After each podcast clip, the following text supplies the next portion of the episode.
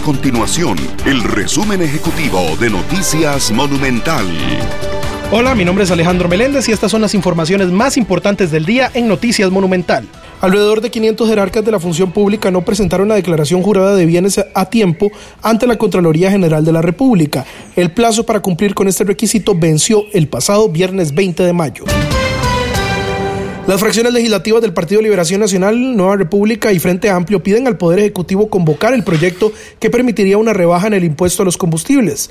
Recordemos que la Asamblea Legislativa anterior dejó avanzado un proyecto de ley que buscaba una rebaja de 40% en el impuesto único a los combustibles y exonerar al transporte público del pago de este tributo de forma temporal. Estas y otras informaciones usted las puede encontrar en nuestro sitio web www.monumental.co.cr. Nuestro compromiso es mantener a Costa Rica informada. Esto fue el resumen ejecutivo de Noticias Monumental.